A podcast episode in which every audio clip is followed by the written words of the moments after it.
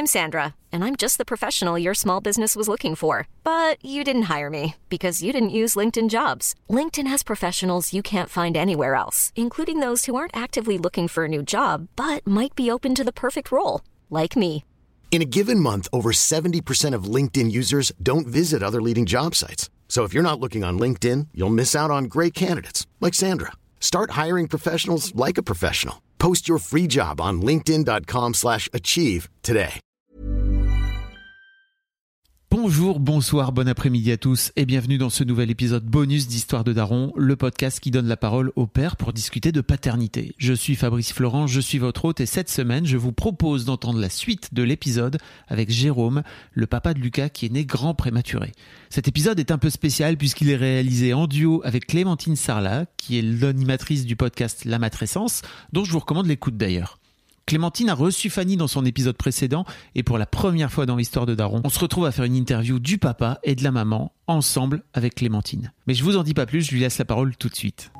Pour cet épisode, nous nous sommes réunis avec Fabrice Florent, le fondateur du podcast Histoire de Daron, pour donner la voix à ce couple. D'ailleurs, je vous recommande le podcast Histoire de Daron. Ici, vous entendrez Jérôme, le papa, livrer sa version de la prématurité aux côtés de sa femme. Avec eux, nous avons voulu montrer qu'au sein d'un même couple, chaque individu vit et traverse les difficultés de la vie avec un regard parfois bien différent. Et pourtant, jamais, et on le sent, ces deux êtres n'ont cessé de s'aimer. C'est une expérience enrichissante que d'avoir deux points de vue d'un même événement. Je vous souhaite une très bonne écoute. Bonjour Clémentine. Salut, euh, comment il t'a appelé? Non, je vais faire la blague. Patrice. Salut, Patrice. Salut Fabrice. Comment ça va? Ça va, super. J'ai jamais fait un épisode à 4, Moi non plus. donc euh, on n'est pas tout seul, on est bien 5 même. 5. Ouais. On est a Lucas. 5, il y a Lucas. Salut. Et donc on invente un, un concept un peu différent où maintenant euh, c'est les deux parents qui vont venir nous parler et raconter chacun un peu leur vision de l'histoire qui n'est pas la même, Mm. même s'ils ont vécu euh, le même scénario. Et c'est hyper intéressant. Je peux commencer avec une première question? Si tu veux. Euh, Est-ce que déjà vous avez conscience que vous n'avez pas le même ressenti? Est-ce que vous vous en rendez compte ou pas? On s'en est rendu compte, oui. Comment? On s'en est rendu compte euh, un peu avec le recul quand on est rentré à la maison et quand on a commencé à reparler de ce qu'on avait vécu. On a vu que sur certains points, on n'avait pas vécu les choses exactement de la même manière et euh, puis même même même pendant l'hospitalisation aussi, hein, il y a il y a des fois où on s'est aperçu qu'on n'avait pas le même point de vue. Et alors qu'est-ce qui différenciait? Ben, nos tempéraments déjà, je pense. Oui, le tempérament, oui. Moi, je suis beaucoup plus. Je suis moins démonstratif euh, que toi, ça, déjà. Et puis j'ai l'impression que tu as réalisé certaines choses qu'avec le recul, toi. Tu as, positivé, positivé, mais tu as pris conscience de, du danger qu'avec le recul, en fait. C'est ça, exactement.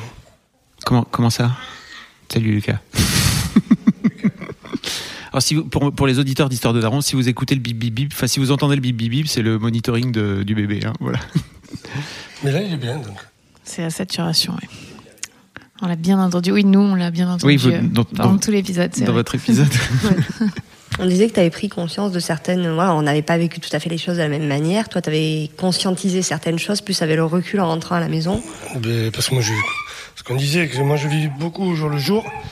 Donc, quand vous avez le, le- le problème en face des yeux, eh bien, il faut le surmonter. Et, et on n'a pas forcément le temps de se poser, de, de faire le point là-dessus. Et c'est après, dit, putain, ça, ça a été chaud, là, euh, l'autre jour. Et Ça a été surtout quelques mois après, toi. Est-ce que toi, euh, parce que de ce que m'a raconté Fanny, pour elle, le, vraiment le moment du pot à pot, de le prendre dans les bras, c'est ce moment où elle est devenue mère quelque part? Euh, Est-ce que toi, tu as vu un changement en Fanny à ce moment-là? Est-ce que toi, tu as ressenti un changement quand tu l'as pris Euh, Fanny, Fanny, ça s'est vu dans les yeux.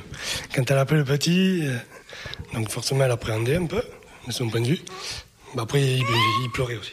Et- mais c'est surtout que toi, Jérôme, ce que tu me racontais, c'est que le premier pot à pot, t'as pas voulu. Ah, moi, j'ai pas voulu, non, j'ai laissé à la maman. Et c'est là où il perd des mains. Souvent, il laisse une place qui n'a pas forcément lieu, en fait.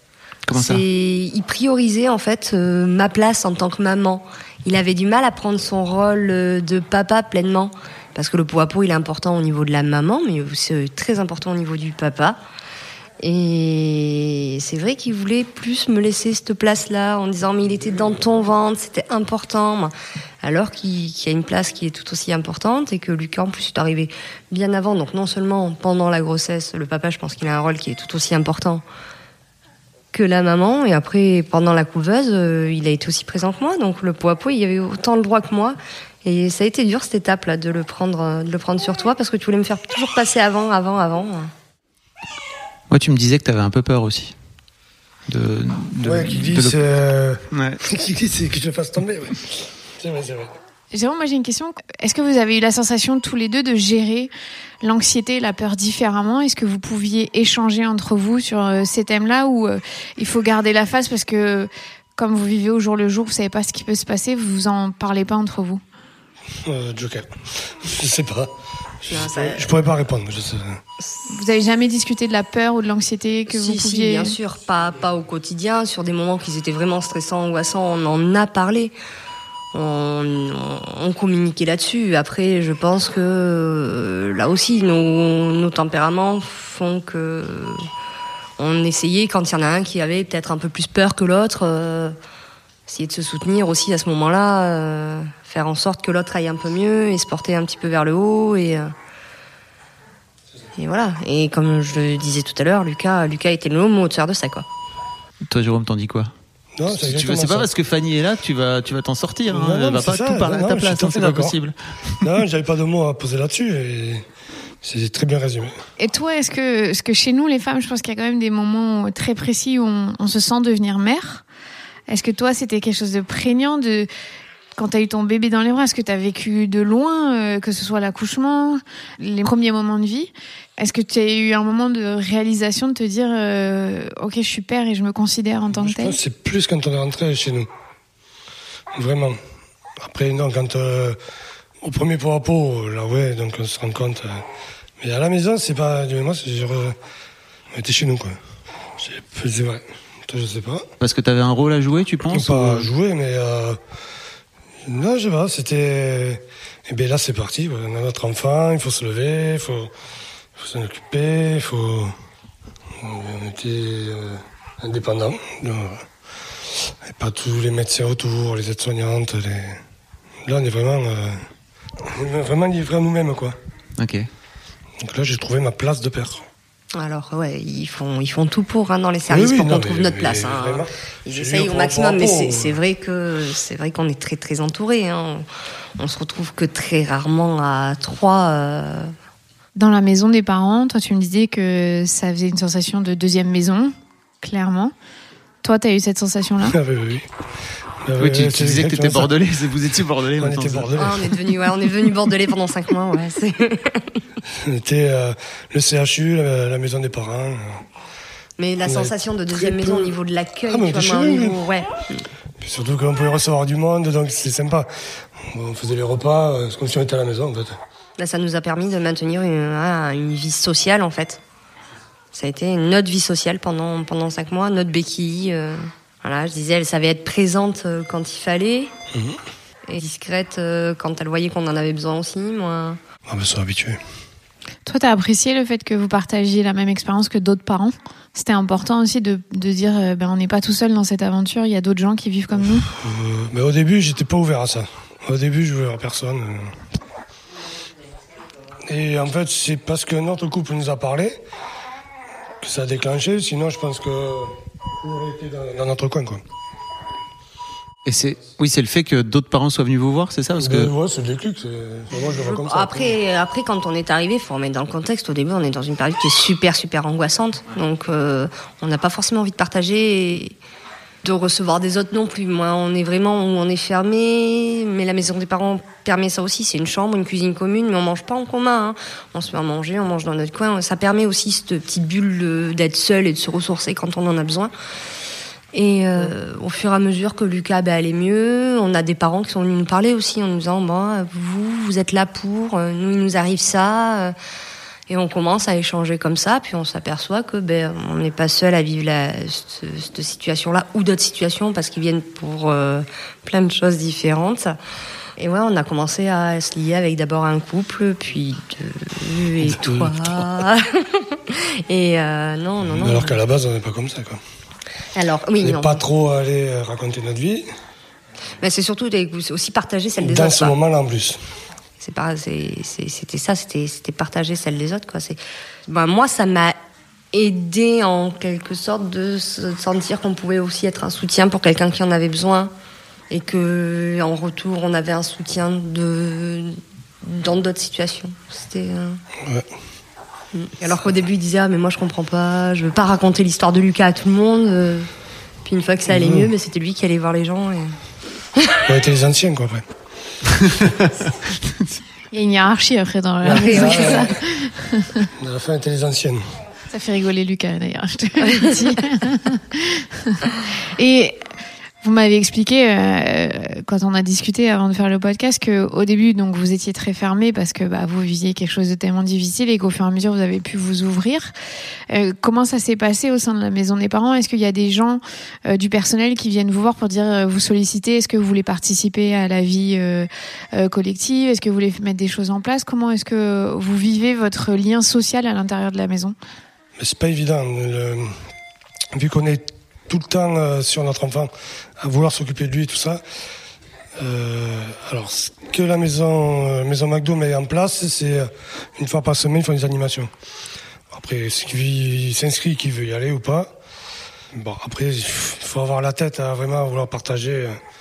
Donc, il y a des couples ou des personnes qui n'ont pas forcément envie. C'est quoi comme sorte d'animation, pardon? Il peut, avoir, ça, il peut y avoir de tout. C'est- Il peut y avoir euh, quelqu'un d'extérieur qui vient pour faire de la, de, de la mousse au chocolat. Ok. La mousse au chocolat à plusieurs, ou euh, euh, je sais pas, c'était quoi, atelier créatif. Il y a un peu de tout. Une fois, on a eu un atelier relaxation. Une dame qui venait, petit massage, et voilà. Ouais, C'était varié, il y a pas, de mal, tout, pas franchement. mal de choses en place euh, qui sont relativement variées, ouais, qui peuvent convenir euh, à plusieurs types de personnes. Là, ils font les repas, les repas participatifs aussi. Là. On fait des, repas à thème aussi, du coup. Et au début, tu n'y allais pas Bon, j'en ai pas fait beaucoup parce que quand euh, on était souvent avec Lucas, nous, on avait une tranche d'horaire. À la rigueur, si on faisait des activités, c'était après minuit, quoi. Parce que Lucas euh, avait beaucoup besoin de nous. Donc c'est souvent les bras, c'était euh, pour l'endormir, c'était tout un bazar. Donc du coup, euh, non, les activités, bon, on avait fait celle euh, relaxation parce qu'on était là, donc euh, ça tombait bien. Mais après, on a fait ce, cette soirée qu'on avait proposée là, pour rassembler un peu. Il faut que tu racontes un peu. Alors, on va raconter. Euh, à savoir qu'ils font beaucoup, euh, je tenais à souligner pour Noël, tous les parents ont eu des cadeaux pour leurs enfants de la maison McDonald's.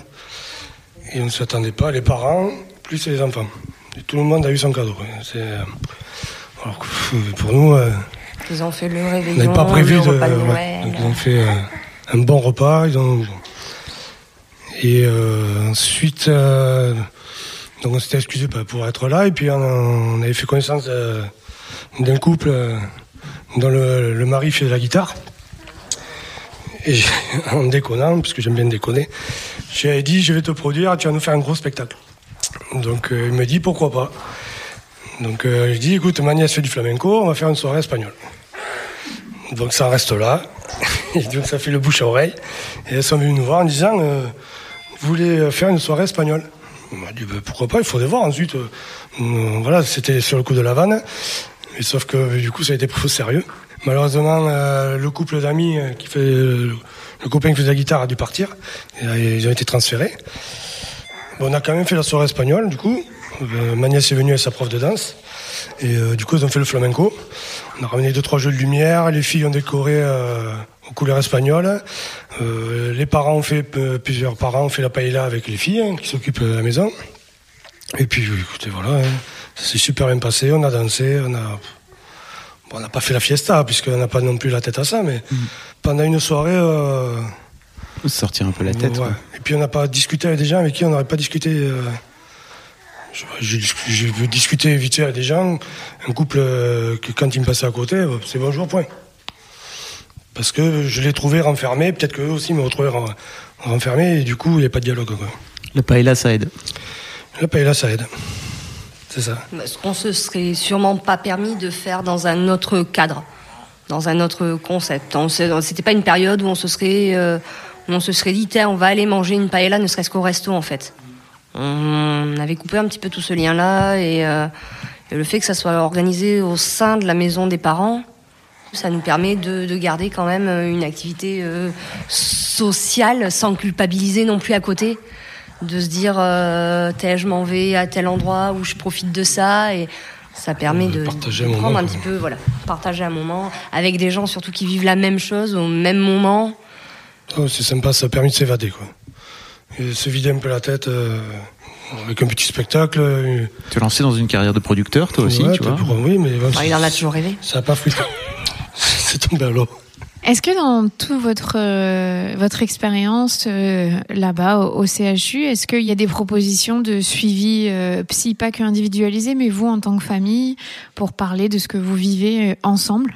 Alors, en dehors de- du CH, une fois qu'on est sorti. Pendant votre expérience là-bas, ensuite Alors, pendant, on a eu un petit suivi euh, psy, justement, qu'on a vu deux fois.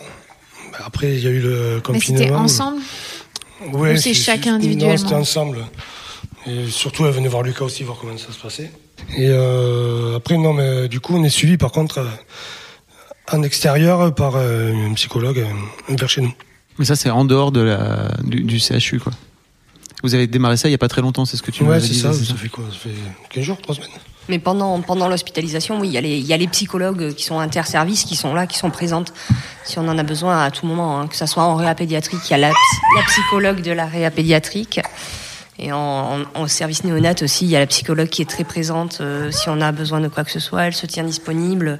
On a, on a, elle nous a même laissé son numéro si jamais un jour euh, on a besoin. Donc euh, c'est pas, c'est pas un suivi euh, classique avec des rendez-vous. euh, mais elles sont, elles sont disponibles. Elles passent nous voir euh, en, en néonat, elles passent nous voir assez régulièrement, en tout cas voir comment on allait et faire un petit point rapide. Et c'est indiscret de vous demander ce qui a fait que vous avez décidé de, de faire ce suivi à deux, là, avec, euh, avec une psy a 15 jours, 3 semaines? Je, je pense qu'on en a besoin aussi bien l'un que l'autre, hein, au niveau psychologique. Je pense qu'il y a plein de trucs euh, qu'o- qu'on n'a pas digéré sur la prématurité. Toi, Jérôme, t'en dis quoi? Non, j'étais souvent à fleur du même. Moi, pour moi, j'étais souvent à fleur de peau. Donc, euh, comme je disais, j'avais pas l'impression d'en avoir besoin. Et en fait, au final, euh, si, ça fait du bien, euh, faut pas se mentir. Euh, de pouvoir poser des mots sur une situation, de, de dire quand ça va, quand ça va pas, ou je comprends pas. Non, non, si, je trouve que c'est bien. C'est bien. C'était peut-être aussi l'occasion pour vous deux de débriefer de, situations que vous aviez pas forcément l'occasion de débriefer dans le feu de l'action, quoi, non? Si, si, aussi. Oui, oui. Il y a des choses que. Non, non, il y a des choses. ouais, euh, T'es en train de- tu- nous fais une Jérôme, là Vas-y, ça y est. c'est- toi qui t'as vu, tu parles Complètement. Euh, Celui qui a non, Lucas, le Joker, il- en fait. Euh, du coup, euh, non, non. non, je sais que moi, par exemple, j'avais peur de comment on allait vivre notre vie de couple par rapport à Lucas. Donc, je lui ai dit que j'avais peur euh, concrètement que enfin, on s'énerve pour X raisons, qu'on se sépare. Et c'est un truc qui, euh, c'est une peur qui n'était pas fondée en plus. Mais du coup, on en a discuté. Qui n'était pas fondé, mais qui existe chez plein de parents. hein, oui, vraiment, oui, c'est ouais. qui existe. Ouais. Mais moi, c'était ma peur un peu. et, euh, euh, parce que on s'engueule comme tous les couples. bon, voilà. Mais euh, et ça, j'en avais peur. Et en fait, bon, on a discuté. Si t'as repris. mais alors que non, pas de raison, quoi. Donc ça permet de- d'en- d'engendrer des dialogues qu'on n'aurait pas fait forcément. Ouais. Est-ce que tu as la sensation aussi que comme euh, vous avez vécu cinq mois de prématurité où au final vous partagiez pas une vie à trois, puisque euh, Lucas il était euh, à l'extérieur et vous vous étiez toujours dans votre bulle de couple, le fait d'arriver à la maison aussi, ben c'est un nouvel apprentissage. C'est comme si vous reveniez de la maternité euh, juste après un accouchement. C'est une une vie différente qui commence après euh, toute la néonate. Ça, j'ai pas trop ressenti, moi, en fait. Moi, si beaucoup quand même. hein. Moi, j'ai pas trop ressenti parce qu'il fallait. euh, en fait, on n'avait rien prévu. Ça s'est passé tellement vite que. Eh bien, il a fallu préparer vite fait la chambre, il a fallu euh, acheter des couches, acheter euh, tout ce qu'il nous fallait quoi, pour euh, accueillir Lucas. On n'a pas eu trop le temps de se poser. euh, du coup, après, il y avait euh, tout ce qu'on a ramené de la maison au McDo, eh ben, il fallait tout ranger. Oui, mais une fois qu'on est rentré à la maison, ça n'a pas duré jusqu'à aujourd'hui, tu vois. Ah non, parce qu'aujourd'hui. Tu sais, les darons, ils sont souvent dans les trucs hyper techniques, tu sais. Ouais. Tu vois, très pratico-pratique. C'est ça. Il faut faire en sorte que. Fait, quoi. Ils font le nid. C'est ça. Oui, c'est. Puis, Ah, mais euh, oui. Tu vois, Ouais, c'est de ça dont ouais. il parle, quoi. Tu vois, il est là. euh, Ok, il fallait faire en sorte de tout ranger. Très bien. Oui, il faut faire oui, il fallait que mais la maison soit propre. en fait. Mais ça vous a pris, ça vous a pris deux ou trois jours, ça, tu vois, Maxi. Oui, voilà. Après, euh, Ah non, il y après, il y a en une hein. Ça. Non, mais oui, mais allez, ça t'a pris euh, en Non, totalité, oui, ouais. Je vois bien, t'en t'en t'as esquivé. Non, mais c'était plus dans le sens où tu disais euh, que tu avais peur que ça perturbe votre couple, tout ça. Vous avez quand même vécu une situation particulière où pendant cinq mois, vous avez toujours eu cette bulle de couple et qui d'un coup, ben, quand tu reviens à la maison, euh, c'est une autre dynamique. On est rentré à trois, quoi. Et il fallait trouver sa place à trois. Et... Tu l'as pas ressenti comme ça Oui. Non, je, Ok. non, j'ai pas ressenti de. Et toi, Fanny J'ai l'impression qu'on est toujours dans notre bulle, hein, à part quand on, on voit. Ouais, c'est vrai qu'on reste quand même. On a, on a, On encore a- confiné un peu plus ou Voilà. moins. Notre bulle de couple, elle a pas trop trop Nous, explosé. Il y a euh, Lucas qui s'est bien intégré dedans quand même. Après, après c'est vrai que. Oui, parce que vous avez, vous avez eu le confinement aussi qui vous a, de ce fait-là, euh, recréé une bulle à trois, quoi. Ah, mais une bulle, une bulle totale à trois. hein. Mm. Là, là, il y a- là, c'était même plus question de vie sociale. Hein. C'est, nous, on est sortis le 17 mars, jour du confinement. Mm. On est rentré à la maison, donc, euh, donc oui, à part euh, deux, trois intervenants extérieurs, hein, vraiment euh, pour, euh, pour l'oxygénothérapie de Lucas, ou euh, sinon, on ne voyait, on ne voyait personne. Vraiment tous les trois, donc ça a peut-être pu aussi maintenir aussi, euh, ça a été un petit peu la, la parenthèse, euh, le lien le lien entre l'hospitalisation et la vie de famille.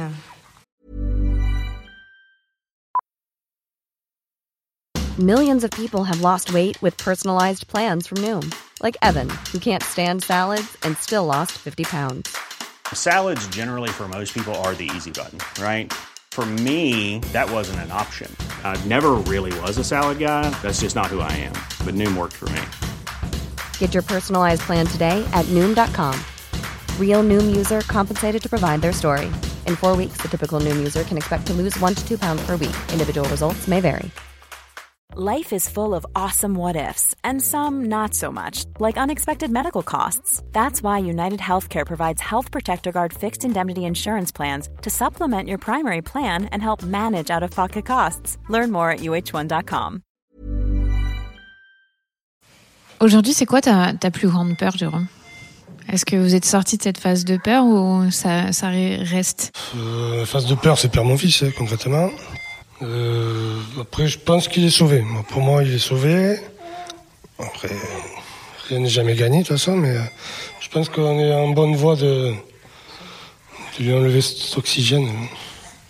Et puis, euh, je vois pas pourquoi hein, ça irait pas, de toute façon. On fait tout ce qu'il faut euh, pour que ça aille bien, quoi. Il y a un truc dont vous, il y a un épisode dont vous n'avez pas parlé, je pense, entre vous, les filles, euh, dont on a parlé, c'est euh, ce fameux moment où vous euh, le transférez à la maternité, au quatrième étage, si je me trompe pas, c'est ça? Ou en fait, j'imagine que pour vous, c'est une forme de soulagement aussi de vous dire, ok, en fait, il sort de, Ah, mais complètement. voilà. Complètement. On, on- on nous maintient pendant deux mois la tête sous l'eau en réa pédiatrique en nous disant tant qu'il est là, c'est que le pronostic vital est engagé. Voilà, clairement. Donc là, comme je disais, 31 décembre, on nous dit ça y est, transfert en néonat. Donc euh, pour nous, ça veut dire plus de, de pronostic vital engagé. Donc là, oui, non, là, on, on- on croyait qu'on allait s'autoriser euh, à respirer et que euh, on était plus près de la sortie que de l'entrée. Entendu, Jérôme, c'était le 31 décembre, pas à Noël. Ah, Il savait plus trop. Le, non, ouais, J'étais le- pas le vrai. malaise de Lucas était pour la première, la nouvelle année. C'est ça, le lendemain, ouais, le, le 1er janvier en fait. Et vous avez cette aide-soignante, cette infirmière, je sais pas, qui lui donne un médicament, c'est ça? Alors, en fait, euh, ils prennent vraiment en compte la douleur de l'enfant. Hein. C'est vraiment ça, c'est quelque chose de très bien. C'est quand même pas trop mal. Et c'est une puéricultrice, oui, qui, qui fait son travail tout à fait correctement, mais qui donne la morphine qui jusque là, euh, Lucas l'avait en intraveineuse. Elle lui donne par la bouche parce que ben, c'est sûrement pas spécifié sur le dossier. Moi, de toute façon, le, le but est de lui sortir la, la voie veineuse dès le lendemain. Donc euh, oui, il fallait qu'il passe en, en relais péros bah, par la bouche et elle lui donne et ça passe, euh, ça passe de travers. Il fait ce qu'on appelle une fausse route et il inhale.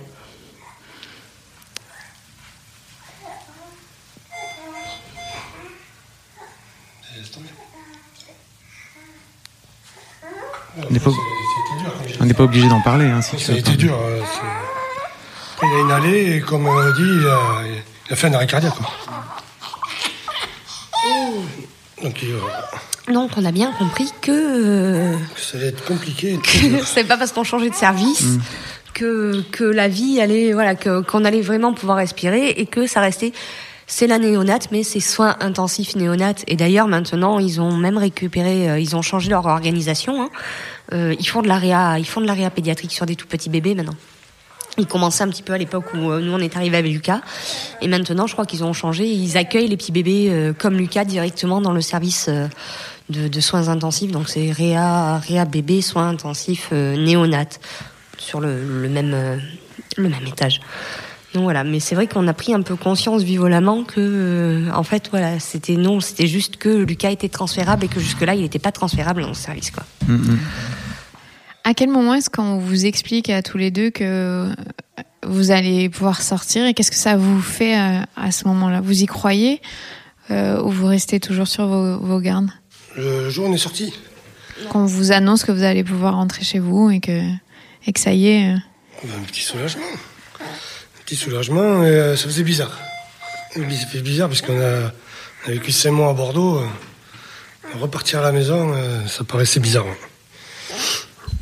Après, euh, après une, content aussi. J'étais très content de rentrer chez nous. Après, avec ma petite fille, mon petit fiston.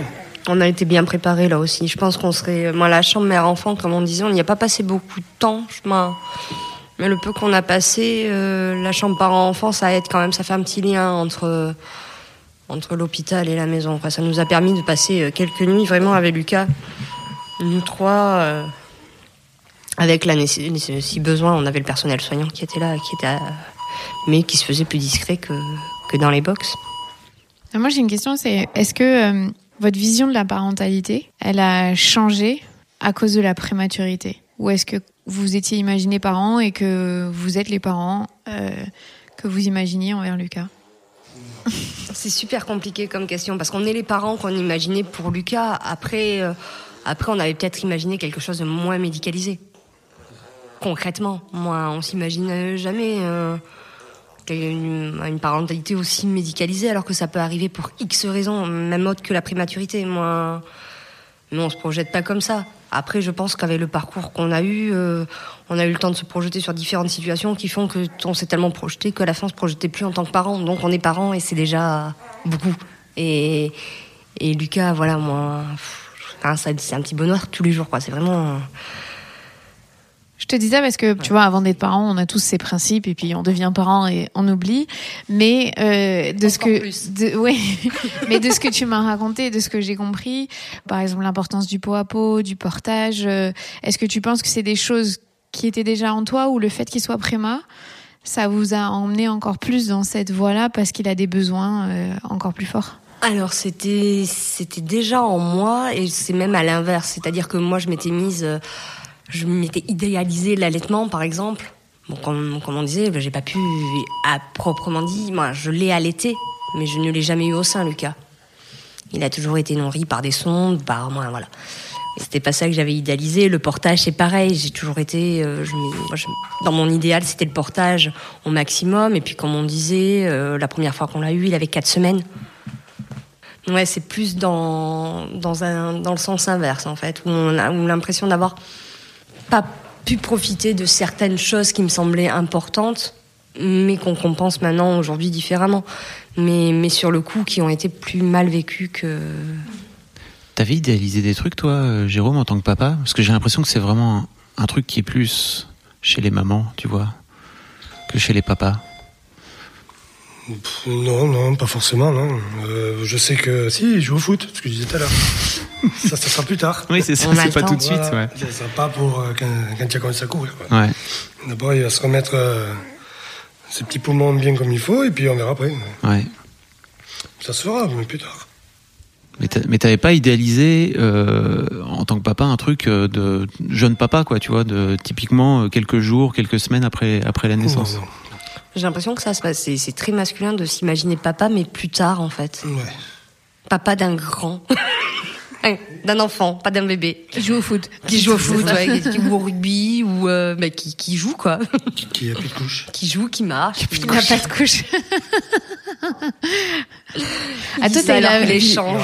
Et toi, t'as eu la version euh, très très en avance, du coup. Là, comme je Ah, on disais, a- aurait dû l'emmener. Par rapport à un bébé normal, on ne peut pas savoir. Puisqu'on avait un bébé prémat. Donc, euh, qu'est-ce qui est la normale, euh, Qu'est-ce qui est normal avec un bébé né, né à terme? Mais nous, ça, on ne peut pas le savoir. Nous, on a tout le temps fait avec un petit prémat. Mais bon, qui devient un vrai bébé, hein, mais. Oh, mais c'est un vrai bébé, oui. C'est un bébé, mais il était tout petit. Bon, par contre, ouais, pendant quelques mois, pas il s'est. Voilà. euh, Et est-ce que vous pensez que le fait que vous ayez eu euh, 12 années de parcours euh, pour avoir euh, euh, votre fils fait que vous avez aussi pu tenir euh, aussi bien toutes les problématiques parce que vous vous connaissez par cœur, parce que vous n'êtes pas un jeune couple, euh, vous êtes un couple qui, euh, qui se connaît euh, vraiment profondément. Tu penses que ça a pu être une force aussi pour euh, gérer tout ce que vous avez eu à gérer avec lui? Ouais, non, mais c'est- c'est c'est même plus qu'une force, mais ça, je pense que. Voilà, les, les 12 ans, ouais, les 12 ans passés, voilà, c'est c'est des épreuves qui auraient pu nous séparer et qui nous ont rapprochés. Euh, bon, la prématurité, euh, ça a été pareil. Je ne me vois absolument à aucun moment vivre ça toute seule. J'aurais pas pu le traverser toute seule. S'il aurait pas été là, j'aurais pas pu le traverser toute seule. J'ai j'ai de la chance parce que ce soit un papa qui est très, très, très présent. On le voit, il veut pas te redonner Lucas.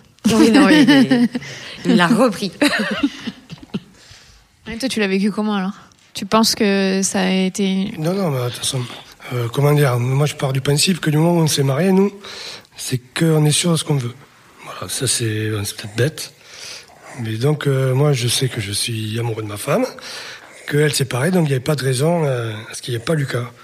Voilà, donc euh, du coup, c'est soutenu mutuellement euh, dans un long parcours, mais c'est Ouais. que du bonheur. Maintenant, Mais c'est génial ce que tu dis, mais c'est super beau euh, en théorie, quoi. Tu vois, c'est un truc que tu projettes Ouais. justement en te disant, ok, je me marie, et donc forcément, bah, c'est la femme de ma vie, et donc forcément, j'ai envie d'avoir un enfant. Et puis après, t'as la vraie vie qui te fout euh, des claques en pleine gueule, et vous en avez pris plein. Ouais, Ça, tu le vois quand euh, au quotidien.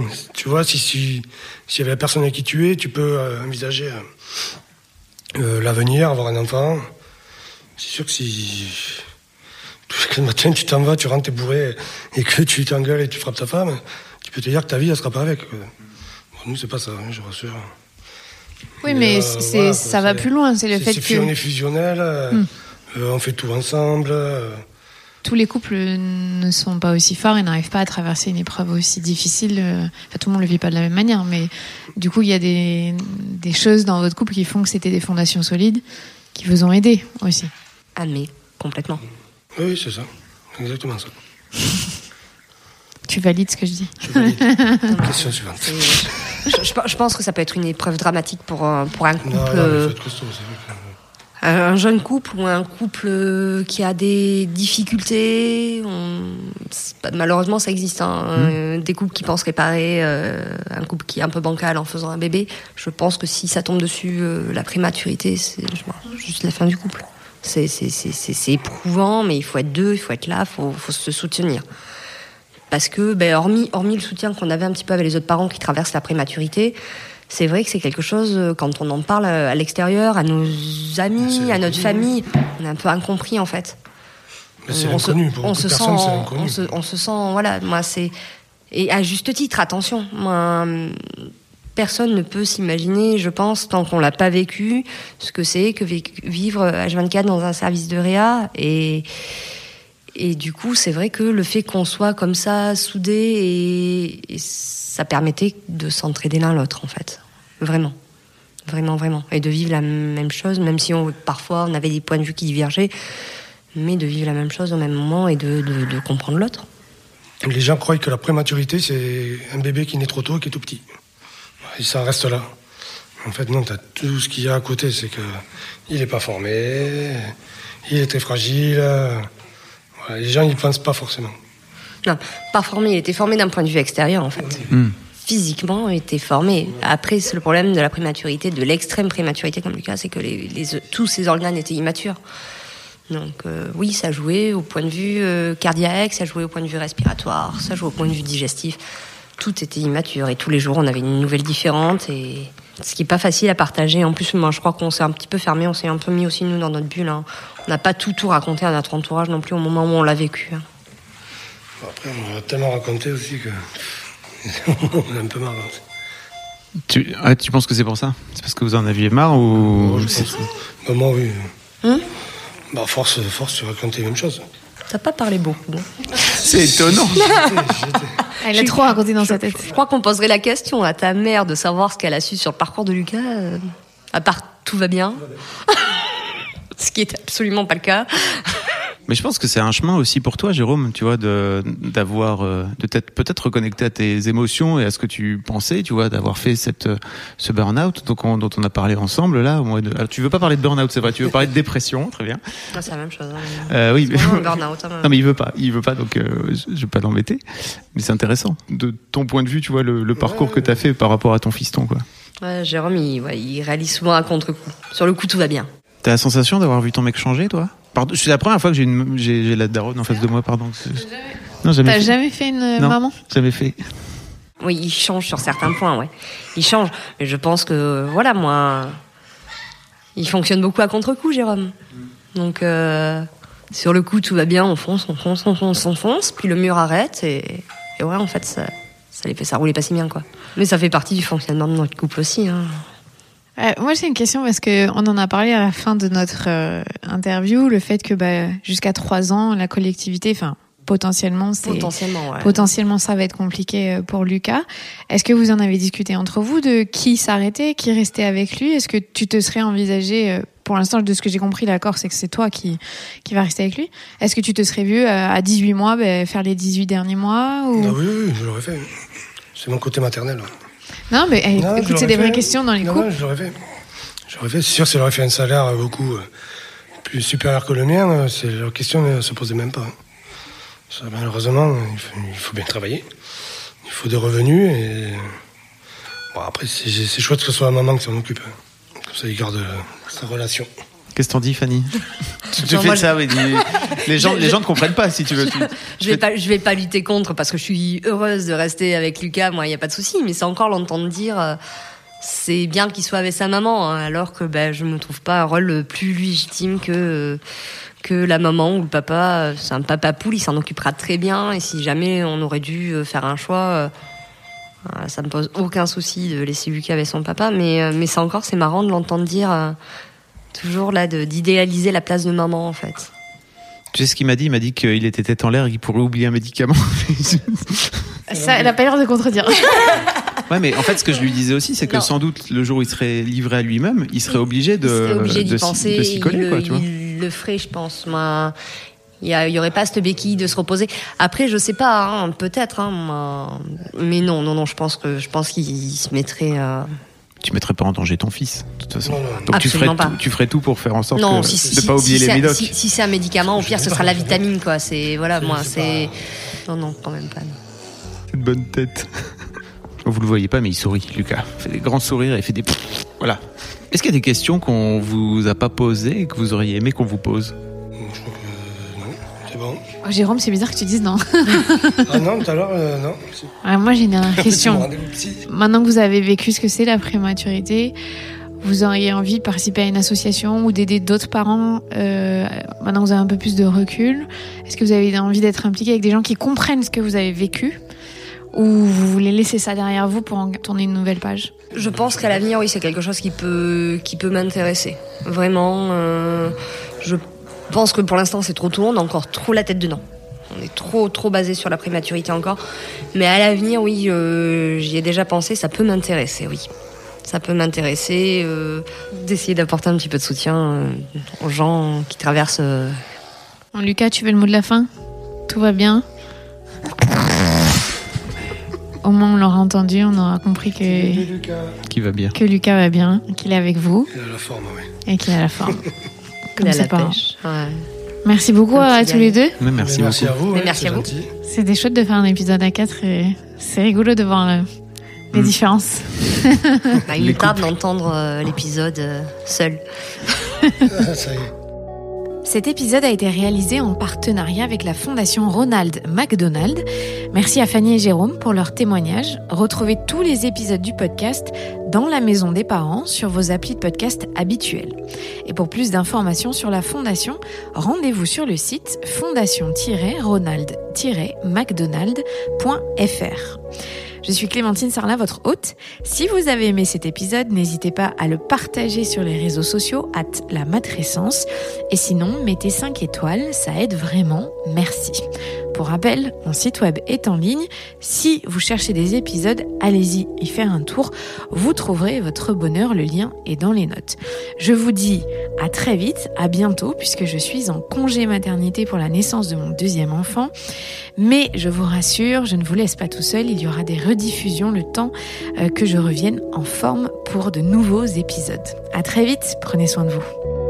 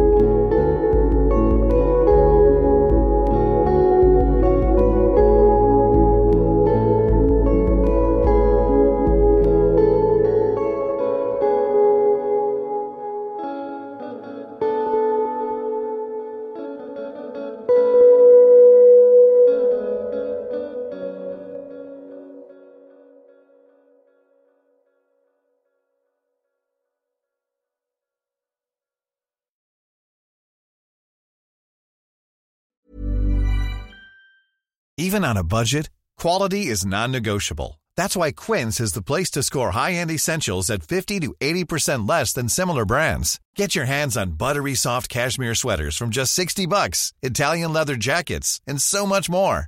And the best part about Quince, they exclusively partner with factories committed to safe, ethical, and responsible manufacturing. Elevate your style without the elevated price tag with Quince. Go to quince.com slash upgrade for free shipping and 365-day returns.